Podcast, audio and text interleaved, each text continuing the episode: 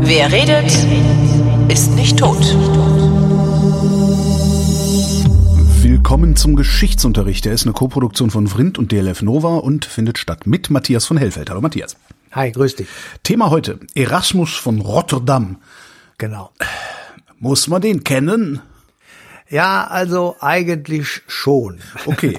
Ich kenne wirklich Erasmus, ich kenne nur dieses, dieses internationale StudentInnen-Austauschprogramm, äh, Ja. also ein halbes Jahr Saufen im Ausland. Äh, Aber ja, das hat er ja nicht erfunden. ne?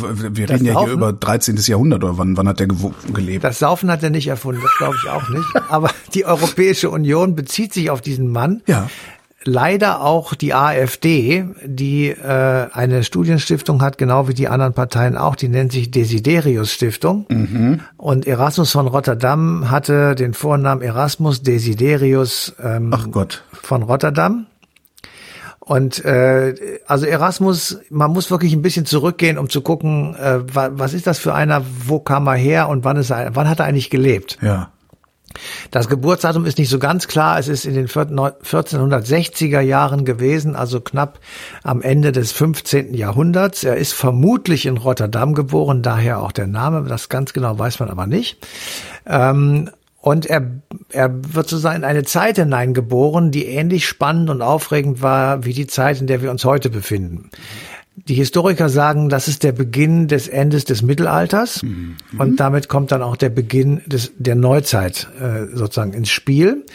Und zwar macht man das daran fest, dass es zu der Zeit sehr viele Erfindungen gibt, die wirklich bahnbrechend sind, also die einfach ähm, die Menschheit total verändert haben. Buchdruck, ne? Ist ja da Zum auch Beispiel der Ecke, ja. Buchdruck, der ist ja schon früher in China erfunden worden, das wissen wir alle, aber hier in Deutschland Ja, mit den einzelnen Lettern, das war ja das äh, Neue Selbst, daran. selbst damals äh, wollte schon niemand wissen, dass die Chinesen tatsächlich was drauf haben. Jedenfalls äh, die, die, das, dieses Stecksystem mit den einzelnen Buchstaben, das war eben eine Neuerung. Und ähm, mit dieser Erfinderung von Herrn Gutenberg ähm, passieren zwei Dinge. Einmal, du kannst etwas äh, sagen und schreiben und verbreiten. Und du musst dafür nicht auf eine Kanzel steigen. Das war damals bis dahin ähm, einer der beiden Möglichkeiten, etwas zu verkünden. Das zweite war ein Königsthron. Also wenn du jemand warst, der eben nicht auf entweder einer Kanzel oder einem Königsthron steht oder saß, ähm, dann hattest du bis dahin keine Möglichkeit, massenwirksam ähm, etwas zu erzählen. Du, du konntest dich auf den Markt stellen und irgendwas rumrufen, aber das war dann schon auch relativ begrenzt. Also das war das eine. Parallel zu dieser Entwicklung kommt natürlich die, äh, kommen die Versuche der Machthabenden, die bis dahin sozusagen das Monopol auf die Verkündung von Wa- Wahrheiten und angeblichen Wahrheiten hatten, die das nicht so gut fanden, dass jetzt jeder Furz vor sich her was erzählen konnte. Also ist das so die Kehrseite sozusagen die Zensur. Also Buchdruck und Zensur sind äh, die beiden Seiten einer Medaille und das kann man wirklich sehen, das passiert im Grunde genommen zur gleichen Zeit. Ja. Das war das eine, was bahnbrechend passiert. Gleichzeitig wird die Post erfunden. Ähm, das ist am Anfang noch erstmal so ein Pferdefuhrwerk gewesen, das für den, glaube ich, König von Bayern unterwegs war und den nach Holland immer fuhr oder durch Holland nach Bayern irgendwie so ein, eine einzelne Strecke hatte. Ähm, und der Herr, die Familie Thurn, daher Thurn und Taxis später, die äh, bekommt dieses Monopol, diese Post zu transportieren, also diese Briefe und Päckchen und was man alles damals so verschickte. Ähm, und daraus wurde auf einmal relativ zügig bald danach so ein System von Routen durch Europa. Damit konntest du dann das, was Herr Gutenberg dir gedruckt hat und andere, einem Postboten mitgeben und dann war es auf einmal am anderen Ende des Heiligen Römischen Reiches. Und damit verbreiteten sich Ideen und Nachrichten in einer rasanten Geschwindigkeit. Das macht den einen Punkt sozusagen der Moderne, der, der beginnenden Moderne aus. Den zweiten will ich wenigstens erwähnen. Das war äh, natürlich auch eine Modernisierung des Kriegshandwerkes. Das ist äh, immer parallel dazu. Also die Erfindung ähm, von weitfliegenden Kanonen ähm, kommen zum ersten Mal zum Einsatz kurz bevor Erasmus geboren wird, nämlich bei der Eroberung von Konstantinopel 1453 durch die Türken. Die bauen eine riesige Kanone, und können, äh, weil die Vorbereitung, sie abzufeuern, lange Zeit dauert, viermal pro Tag eine 800 Pfund schweres Geschoss losjagen. also Richtung Konstantinopel. Und Ja. das war so schwer, das Teil, dass du, um es zu transportieren, 200 Mann und 70 Ochsen brauchtest. Alter Vater.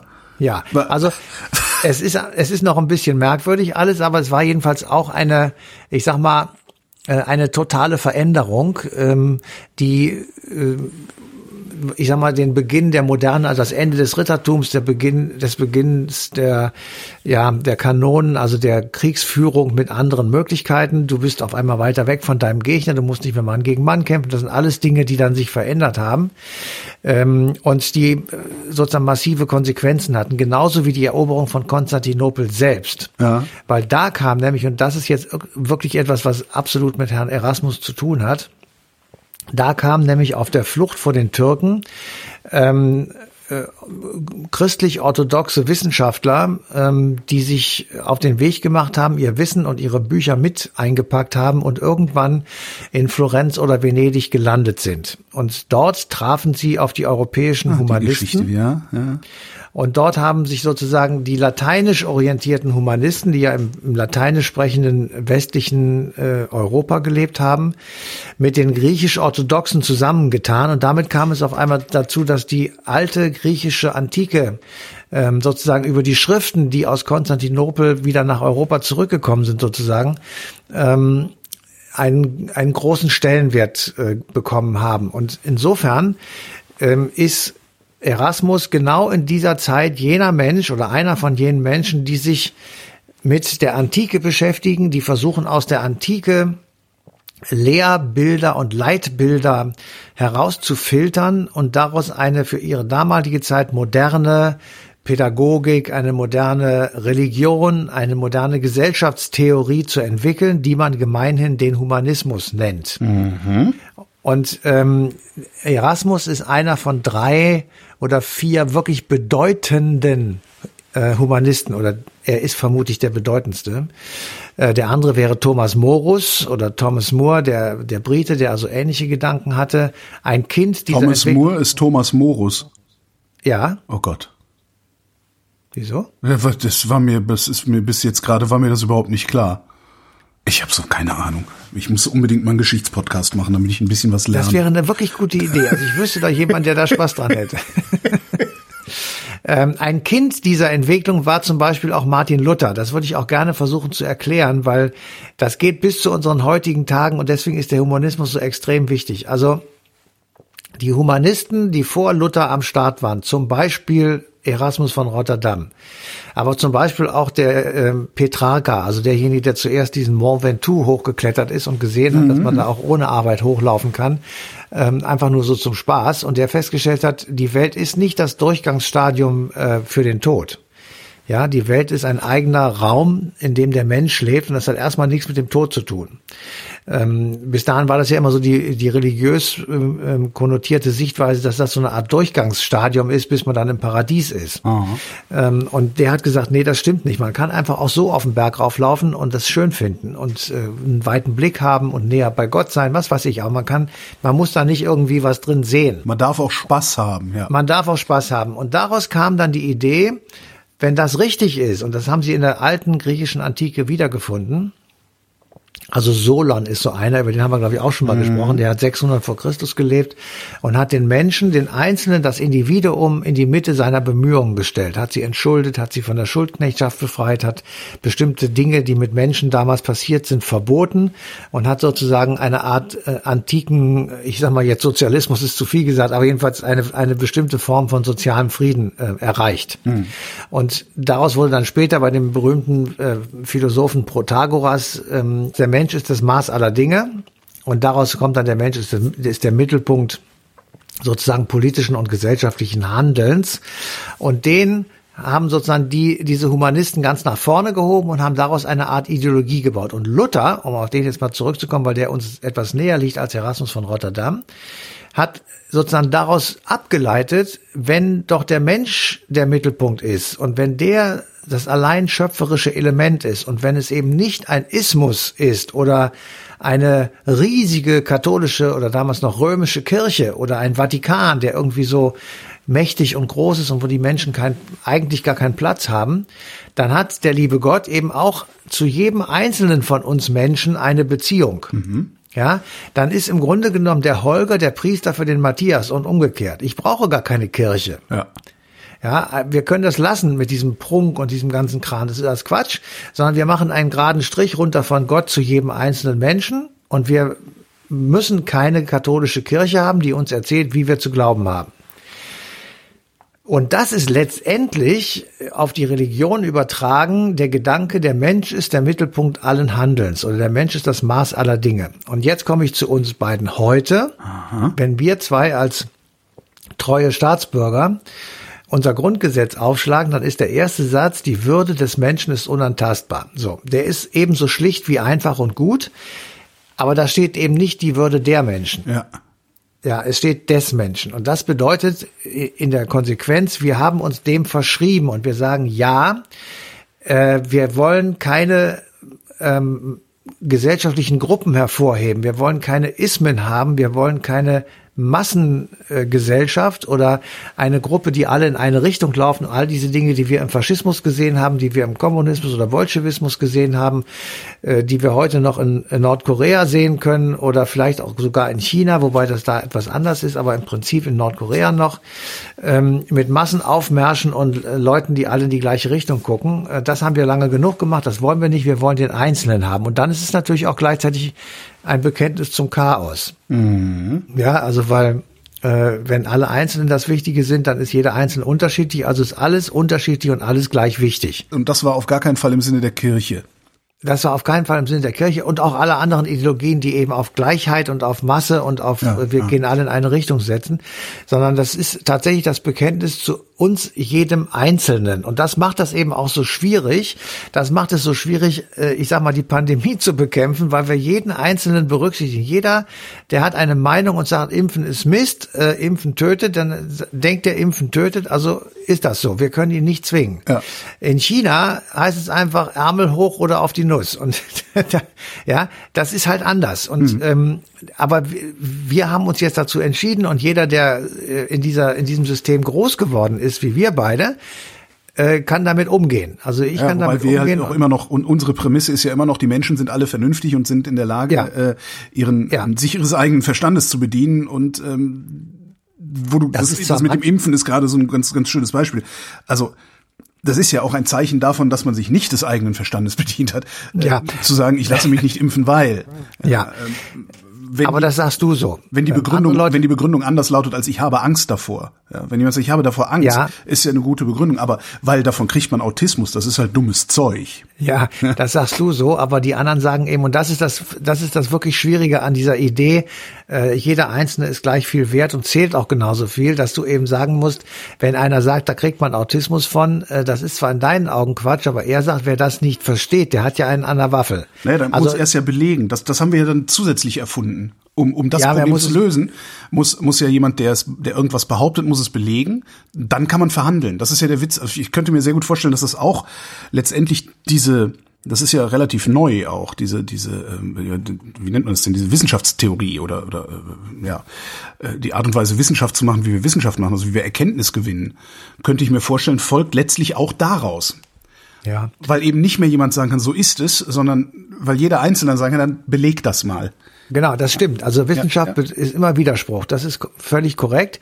Aber in dem Falle jetzt äh, sind wir zwei der Meinung, dass das so ist, wie du sagst. Also Impfen äh, ruft keinen Autismus hervor und einer sagt eben doch, tut es. Und ähm, die Entscheidung, dass, dass man das einfach hinnimmt, einfach man muss es ja nicht akzeptieren, man muss es auch nicht gut finden, aber man nimmt es hin. Das heißt, er, er kriegt keine, derjenige, der das sagt, bekommt keine Sanktionen. Ja. Ähm, das ist eben eine Erkenntnis, die daraus ruht, äh, daraus hervorkommt, dass man eben sagt, wenn wir eine Massengesellschaft organisieren, wie bei den Nazis oder wie von mir aus äh, bei den Bolschewiki oder egal jetzt welche Beispiele du nimmst, dann äh, können wir das natürlich leicht machen. Da heißt es einfach, es gibt keinen Widerspruch, du wirst geimpft. Ähm, dafür musst du aber auf ganz viele andere Sachen so verzichten, dass wir gesagt haben, nein, das ist uns aber wichtiger, das andere. Was ich nicht verstehe die ganze Zeit ist, warum bezieht sich Warum bezieht sich eine moderne rechtsextremistische Partei ausgerechnet auf Erasmus von Rotterdam? Ja, weil die uns verarschen wollen. Das ist natürlich äh, nur ein Feigenblättchen und die äh, sagen der Freidenker und die wahren Humanisten sind wir. Und ja, aber sind sie doch, also es ist ja auch nachweislich nicht. Also ja. Ja, weil wir uns äh, um das deutsche Volk kümmern. Wir sagen, äh, wir, wir gehen aus der EU raus, wenn die nicht das tun, was wir wollen, sondern oder oder was die Deutschen wollen und all diese Dinge. Das ist, das heißt, die sie äh, suggerieren ähm, dass sie diejenigen sind, die sozusagen das Erbe des wahren Humanismus äh, vor sich hertragen können, währenddessen diese ganzen Flirten von den anderen Parteien und die Wähler von diesen anderen Parteien eigentlich keine Humanisten mehr sind, sondern gleichgeschaltete Schafe, mhm. die ähm, einfach nur das ausführen, was man ihnen in der Tagesschau sagt. Da muss man aber schon eine ziemlich große intellektuelle Wolte schlagen, um das irgendwie in seine Denkwelten integrieren zu können. Also ich, es gelingt mir gerade gar nicht, diese Haltung ja, einzunehmen. Aber da, du bist ja auch nicht in der AfD, hoffentlich. sondern das, ja, nee, das ist nee, natürlich nicht. Das ist die Antwort, weil ja, ja. Äh, du hast natürlich, du brauchst, du brauchst Prädispositionen, um diesen Gedanken richtig zu finden. Du brauchst keine Prädisposition, um zu sagen, ähm, ich will nicht, dass hier eine Million Flüchtlinge jedes Jahr ins Land kommen. Da sagst du, da kannst du einfach sagen, das finde ich aus sozialen Gründen nicht gut. Ja. So. Und wenn du redlich bist und intellektuell bist, dann hast du eine Alternative im Kopf oder sagst, wir können das so und so versuchen zu lösen. Wenn du das nicht hast, dann äh, bist du anfällig sozusagen, dass du dann immer einen Schritt weiter gehst und sagst, ja, wenn ich mir das jetzt überlege, die Merkel hat die aber alle hier reingelassen, das geht ja zu meinen Lasten. Und dann gehst du zu dem, der sagt, ich verteidige aber deine Interessen. Und der sagt ja dann, das ist eigentlich der wahre äh, nationale okay. Humanismus sozusagen. Nationale Humanismus, ja. Kollektivhumanismus. Ja. Ein Humanismus für alle. Humanismus für alle. Und dann, ja. dann hast du äh, so, ein, so ein Gedankengebäude, was eben in sich, aus der Sicht derer, die sich darin befinden, kohärent ist und, und schlüssig. Mhm. Und da ist es nicht, es ist nicht möglich, da hineinzustechen in diese Blase, weil deine Argumente, die du sagst, werden als Angriff auf die eigene Gruppe gewertet. Ja. Und wenn du der Frau Weidel sagst, ähm, also die ist jetzt ja gewählt worden als Spitzenkandidatin und es haben, um das mal, um mal die Sache auf den Punkt zu bringen, 48 Prozent der Parteimitglieder haben sich an der Wahl beteiligt. Von diesen 48 Prozent haben 71 Prozent äh, den beiden äh, die Stimme gegeben, also Herrn Kopalla und Frau Weidel. Und ein Großteil derer, die da gewählt haben, gehören der Höcke-Fraktion an. Das jedenfalls wurde so gesagt. Ich kann das jetzt nicht im Einzelnen sagen, ich muss das im, im, in Anführungsstrichen sagen. Gut. Und jetzt stellt die sich hin, weil der Vorwurf oder die, der Anwurf, der kam, da sagt sie, wieso 71 Prozent äh, der, äh, der äh, Stimmen sind auf uns verfallen. Das kann man nicht bekommen, wenn sich nur ein Lager für uns entschieden hätte. Sie unterschlägt dabei, dass nur die Hälfte mitgemacht haben. Das heißt, die, die 52 Prozent, die nicht mitgemacht haben, sind vermutlich gegen sie. Nö. Sonst hätten sie ja mitgemacht und gegen sie gestimmt. Also das ist ja immer, äh, wo ich sage, nee, Kinders, Enthaltung. Enthaltung geht, geht halt nicht. Also, und aber die sind auf jeden Fall nicht für sie, sonst hätten sie sie gewählt. Ja, aber sie finden ähm, sie, sie finden sie auch nicht schlimm genug. Das heißt, sie finden auch die ja gut, Politik, ja sein, für die sie steht, nicht schlimm genug. Nicht? Aber sie gehören nicht dem Flügel an, der sie gewählt hat. Ähm, so, und jetzt, jetzt, wir haben da, wir sehen genau das, was du eben gesagt hast. Das ist ja auch die gängige Meinung der Experten über die AfD, die sagen, das war jetzt der endgültige Entmachtungsschritt von Herrn Meuthen, mhm. der immer noch versucht, so ein bürgerliches Feigenblatt hochzuhalten und sich so bemüht, ähm, wenn ich das mal so sagen darf, ich bin jetzt kein Verfechter seiner Theorien, aber sich so ein bisschen gemäßigt zu verhalten aber auch wirklich nur ein bisschen, finde zu, ich. Zu wirken, gemäßig zu wirken. Ja, ja genau. genau. Ähm, währenddessen die beiden, also Frau Weidel und der andere und auch der Gauland, die sind einfach für mich raus aus der Diskussion, weil die einfach sich über die Grenze begeben haben und einfach wirklich aggressiv dummes Zeug, also in meinen Augen, ist ja subjektiv, aber jedenfalls äh, äh, betreiben und eben auch genau sich mit den Leuten gemein machen, die vom Verfassungsschutz beobachtet werden. Ja. Ähm, so, aber das ist einfach eine Sichtweise, ja, das ist meine Sichtweise und die, die beiden, die da jetzt gewählt wurden, die sehen das wirklich anders, weil sie grundsätzlich von so Leuten wie mir sich grundsätzlich verarscht fühlen. Ja. Ja, das ist, wir sind genau diejenigen, die ihre Hassbilder sind, diese linksgrün versiffte 68er Scheißgeneration. Ja die, die das ganze Land hier in Dutt gehauen haben. Und das im Übrigen mit, mit Verlaub, ja, muss man auch mal gesagt haben, hat Helmut Kohl auch gesagt. ähm, ja, das hat er auch gesagt. Und äh, die geistig-moralische Wende, nach der du so lange dürstest schon, ja, die war genau der Angriff auf das, was in den Jahren zuvor in der sozialliberalen Ära sich breit gemacht hat, nämlich das Aufkommen der Grünen. Ja. Das waren damals noch äh, langhaarige, bärtige, in Strickpullovern, äh, sitzende Menschen im Bundestag, äh, die vermutlich auch leicht gemüffelt haben. Nein, das nehme ich zurück. Jedenfalls, äh, die also optisch und inhaltlich das krasse Gegenteil waren ja. und insofern äh, dem Kohl richtig auf den Sack gegangen sind. Und da hat er das eben gesagt und hat gesagt, da müssen wir weg von. Und Gauland sagt heute, wo ist meine CDU von Herrn Dregger? Der war damals ja. äh, Landesparteivorsitzender in äh, Hessen wo ist die Partei von, von Wallmann? Das war sein Nachfolger. Das waren alles stramm konservative Leute, die die CDU auf einem bestimmten Kurs gehalten haben. Und selbst die CDU in den Augen von Frau Weidel ist ja eine Partei, die das System dieser linksgrün versifften 68er Gesellschaft am Leben hält.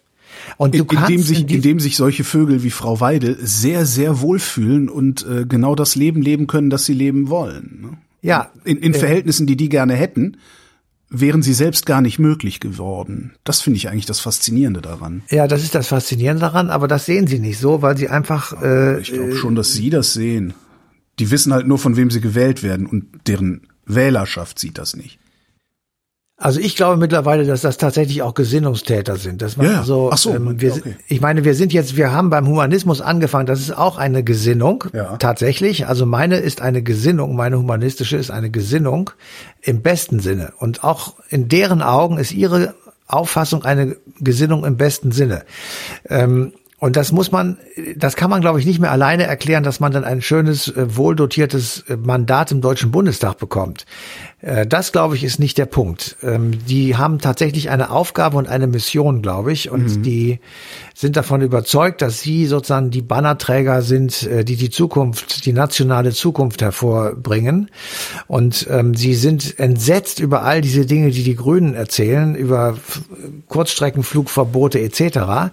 Ähm, das, das sind für die Horrorvorstellungen und das ist sozusagen, der, da geht der Schritt in diese linke, grüne, versiffte Gesellschaft immer weiter. Und sie sehen im Moment keinen anderen, sie sehen keinen Koalitionspartner, der mit ihnen gemeinsam uns aus dieser Scheiße rausholen kann. Alleine das ja? müsste einem ja schon zu denken geben. Ne? Ja, und das macht sie aggressiv. ja, das macht sie aggressiv. Ja, sehr gut, ja. Das macht sie aggressiv. Und das ist im Grunde genommen wirklich ein Dilemma, in dem, also wenn wir jetzt uns mal an deren Arm, das ist ein Dilemma, in dem sie sich befinden. Sie sind davon überzeugt, das Richtige zu tun. Mhm. Ja, in, äh, manchen, in manchen Bundesländern äh, hat sie ja auch ein Viertel der Bevölkerung hinter sich.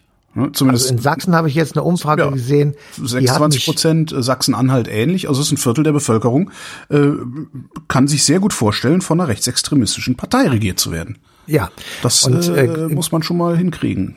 Und gleichzeitig ist eine der Parteien, die für das Dilemma verantwortlich ist in den Augen der AfD, nämlich die SPD, in Sachsen mittlerweile ja. bei sechs Prozent angekommen. Das Wahnsinn, heißt, ja es ist, ähm, das ist jetzt wirklich, also das sind ja, das sind ja Zustände, die, ähm, die kann selbst ich wirklich in keinster Weise mehr erklären, weil du kannst nicht. Ähm ja, ja, doch, es gibt ein, eine Erklärung, die ist nur sehr, sehr unangenehm. Die, die Erklärung lautet: Die Sachsen sind überwiegend Rechtsextremisten.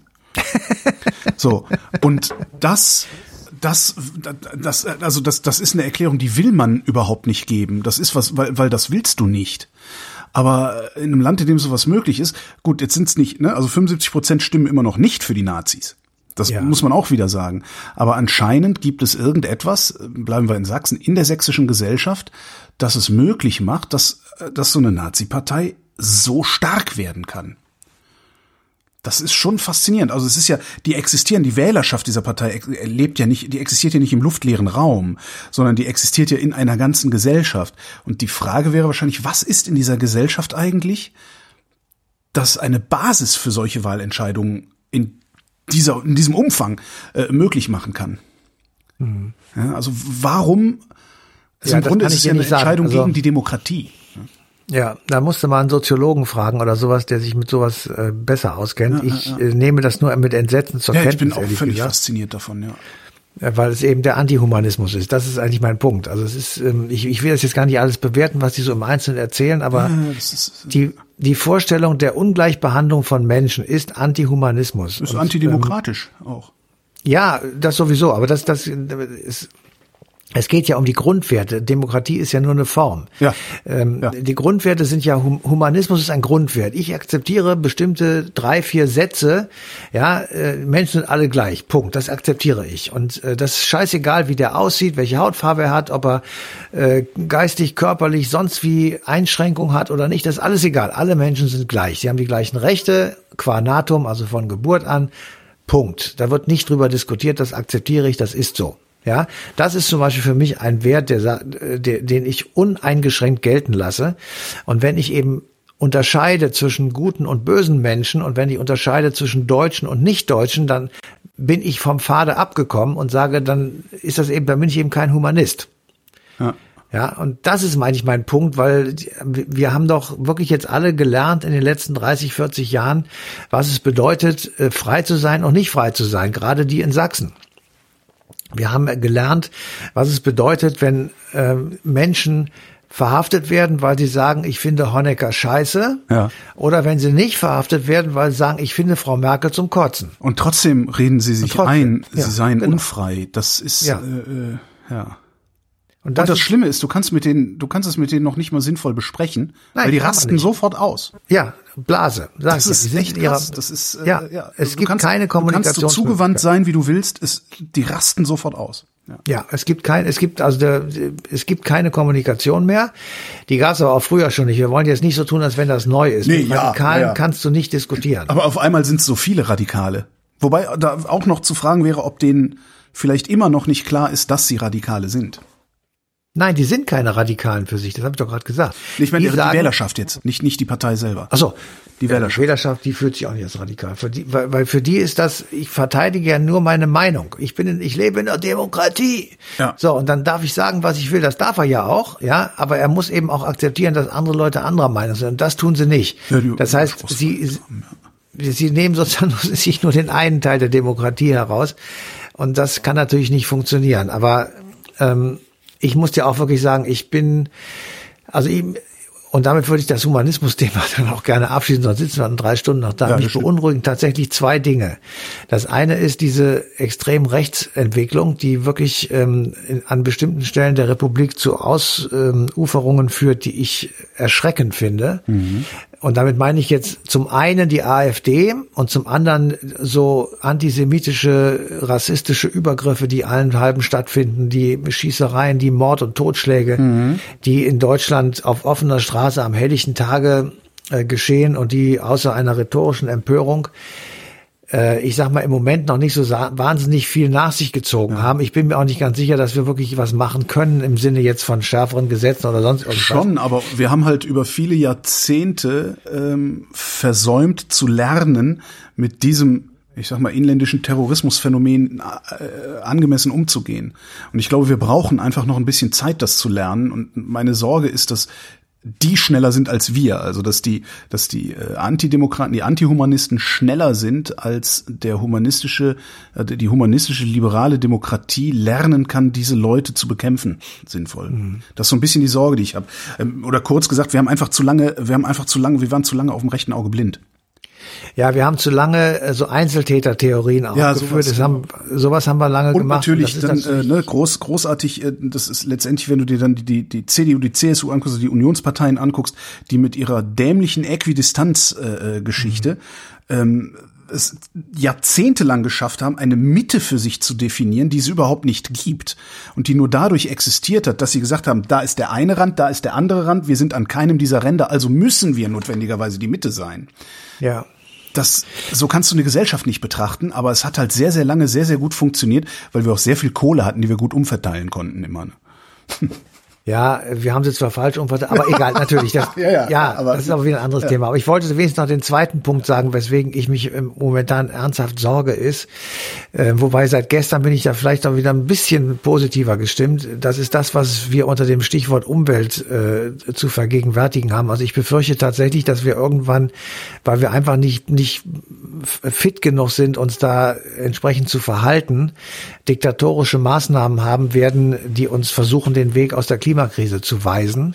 Ja. Und ich sage deshalb Holland, weil das, was gestern mit dem Urteil gegen Shell, ähm, wenn es dann wirklich rechtskräftig wird, die haben ja Widerspruch eingelegt, ähm, dann haben wir tatsächlich eine Kehrtwende erreicht, weil dann wirst du erleben, wie in Europa einzelne Unternehmen, die noch große Stinker sind, gerichtsmäßig drankommen und sagen, du musst es jetzt tun, und zwar bis dann und dann. Ja. Und das ist tatsächlich eine Zeitenwende, aber genauso wie vielleicht neue Batterien und sowas. Aber ich habe trotzdem die Befürchtung, dass wir einfach ähm, äh, nicht schnell genug sind und wir irgendwann vor dem Punkt stehen, dass uns die Wissenschaftler sagen, also wenn wir jetzt nicht auf der Stelle aufhören zu fliegen, sage ich jetzt mal irgendein ja, Beispiel. Ja, ja. Ähm, oder äh, bestimmte andere Dinge zu tun, dann passiert das und das und zwar wirklich. Ähm, also das, das scheint schon manchmal so ein ganz klein bisschen auf bei den Grünen. Ja, wo man naja, sagt, das, du äh, hast halt das Problem, dass du ähm, du du hast halt die Wirtschaft, also ein Unternehmen findet ja immer in einem, in einem Rahmen statt und diesen Rahmen genau, steckt der Gesetzgeber mhm. und äh, was die Holländer da gemacht haben, ist, die haben gesagt, ihr habt den Rahmen missachtet, der euch gesteckt wurde, ihr werdet euch jetzt sofort wieder in diesem Rahmen einfinden, ja. ansonsten gibt's richtig den, eins auf die Finger. Genau, den musst du einhalten den Rahmen, den genau. musst du dafür sorgen, dass der eingehalten wird, so rum ist richtig. Und, und das tun wir halt nicht oder haben es nicht genug getan, wie genau. auch immer. Jedenfalls das Ergebnis ist einfach zu schlecht. Wir sind nicht gut gut genug. Ganz einfach. So, und äh, die, ich, ich, also ich weiß nicht, ob ich das noch erlebe oder wir, äh, dass die Menschheit vor der Frage steht, wollen wir uns jetzt wirklich selbst abschaffen? Und was tun wir, um das zu verhindern? Ja. Und das ist die zweite Frage, die mich wirklich massiv umtreibt, genauso wie dieses rechtsextreme Abdriften, wo du einfach Gewalt und Stress und Ärger und Druck und ähm, Einschränkungen und alle möglichen Dinge siehst, die ich nicht haben will und die ich in meinem Leben ja. noch nicht hatte. Wie kann, die Frage ist eigentlich, wie kann man den Liberalismus oder wie kann man den, wie, wie kann man die, die ich eben sagte, die, die, humanistische, liberale Demokratie in die Ökodiktatur hinüber retten. Also äh, wie sieht das? Ja, wie, ja. wie kann man das? Ja, ja das wir, wird wir noch, das versuchen, wird noch sehr die Ökodiktatur. Ja, wir müssen versuchen, die Ökodiktatur zu verhindern, indem wir freiwillig Dinge machen. Aber das ist das Problem, was ich sehe. Wir machen das nicht. Nee, wir machen ja? das nicht. Also es ist ja schon. Ähm, ich merke das ja selber. Ich fliege ja nicht mehr, ne? Ich auch. Aus, also aus, ich aus es, ja. Ökogründen. Ähm, und ich merke, wie schwer mir das trotz alledem fällt, dass ich denke, ach komm, einmal kannst du ja noch um der alten Zeiten willen noch mal nach Malle oder so. Und ja. genau das ist, glaube ich, das Problem. Das ist, wir, wir werden das von alleine nicht schaffen. Also ich, ich krieg das hin, weil mein Umfeld mich darin bestärkt, das zu tun. Aber wenn du so alleine auf Weiterfeld und Floh unterwegs bist und vielleicht so eine sinnvolle Entscheidung getroffen hast und dann irgendein guter Grund kommt, sie doch mal zu brechen, dann brichst du sie halt. Das ist ja, ja ich teile da deine Sorge und äh, bin überhaupt nicht zuversichtlich, was das alles angeht, ja. Genau. Matthias von Hellfeld, vielen Dank. Bitte sehr. Eigentlich ging es ja um Erasmus von Rotterdam. Aber so sind wir halt, ne? Wenn ihr Erasmus von Rotterdam konzentriert haben wollt, dann hört gefälligst die Ausgabe Eine Stunde History über Erasmus von Rotterdam. Die läuft am 5. Juli 2001. Sagst du eigentlich auch Juli und Juno? Ich sag Juno und Juli. Ah, okay. am, äh, was habe ich gesagt? Am 5.7. 2021 genau. auf Deutschlandfunk Nova. Tschüss.